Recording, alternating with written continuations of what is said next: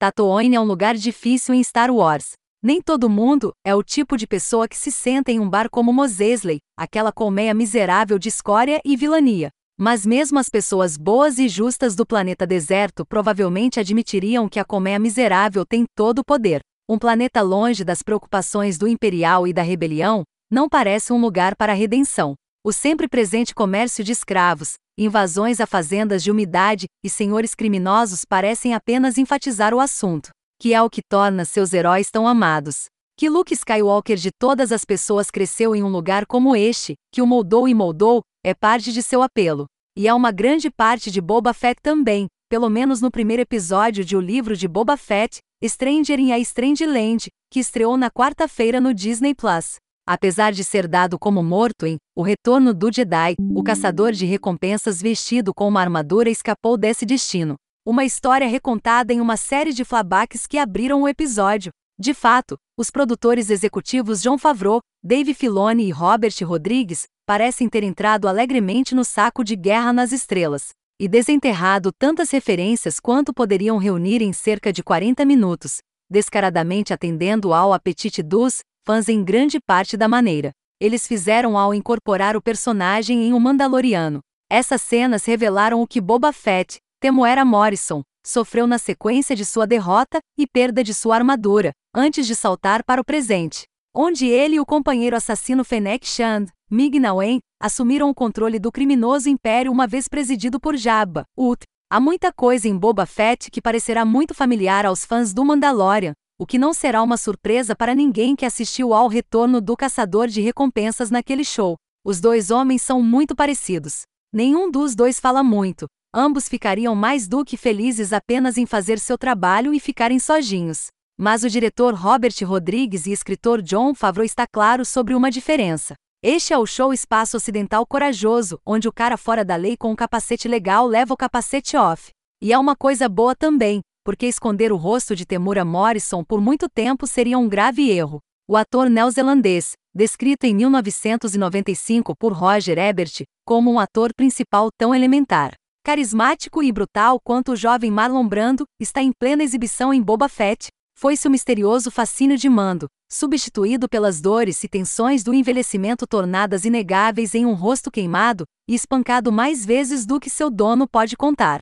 O magnetismo de Morrison vem de uma sensação de desespero que parece ocupar Boba Fett o tempo todo. O show começa com um flashback do notável final de Fett na trilogia original, A Morte via Sarlacc Pit. Mas assistir Boba escapar da barriga da besta não é apenas adicionar mais detalhes à página da Wikipedia. Mostra o desespero e a fome de um homem disposto a sobreviver, mesmo que não saiba exatamente por quê. As sessões de Stranger, definidas nesses flashbacks, são curtas em conversas e longas em Boba Fett, levando uma surra. Existem javas, lagartos e principalmente Tusken Raiders. Morrison é empurrado repetidamente para sobreviver. Mal tem permissão para beber água, porque ele faz parte de uma gangue de duas pessoas.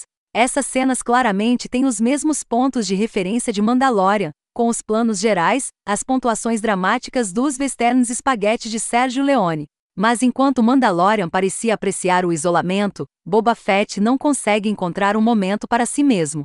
Fora do fosso de Sarlacc e nas mãos de Javas para o velho Boba, não há muita diferença. Ao desespero do Noir em Tatooine de Boba Fett, que Guilhermo Del Toro recentemente descreveu para a revista de cinema Little White Lies como a tragédia que surge entre os que têm e os que não têm a próxima sessão de Estranho, trata do novo reinado de Boba Fett como um ter ele foi nomeado novo chefe do sindicato do crime UT, que é um pouco como entrar no estúdio 54 após os últimos dias de disco. Há algum prestígio no título, mas as coisas claramente não são o que costumavam ser. O prefeito de todas as pessoas só manda seu mordomo, David Pasquesi, para homenagear, e acaba cobrando homenagem de boba.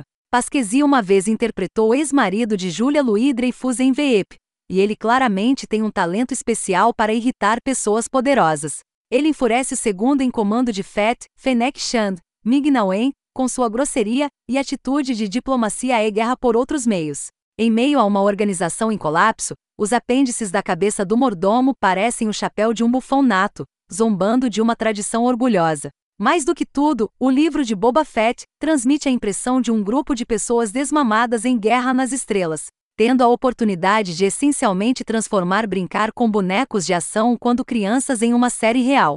Para quem possui uma conexão semelhante com essas histórias, a tentação quase irresistível é mergulhar de cabeça nelas, até quase sentir as areias de Tatooine entre os dedos dos pés.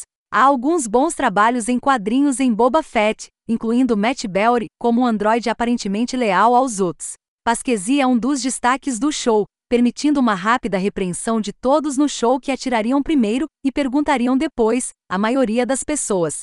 Fett não quer ser um chefe do crime extravagante como nenhum de seus antecessores.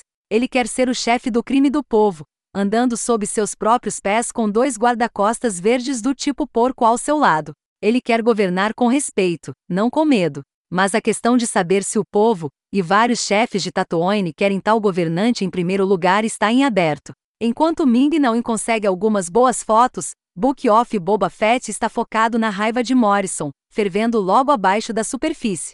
É difícil dizer para onde isso vai dar, mas o programa parece contentar-se para que os espectadores entendam que, antes de mais nada, este é um homem que não servirá a um mestre. Não mais.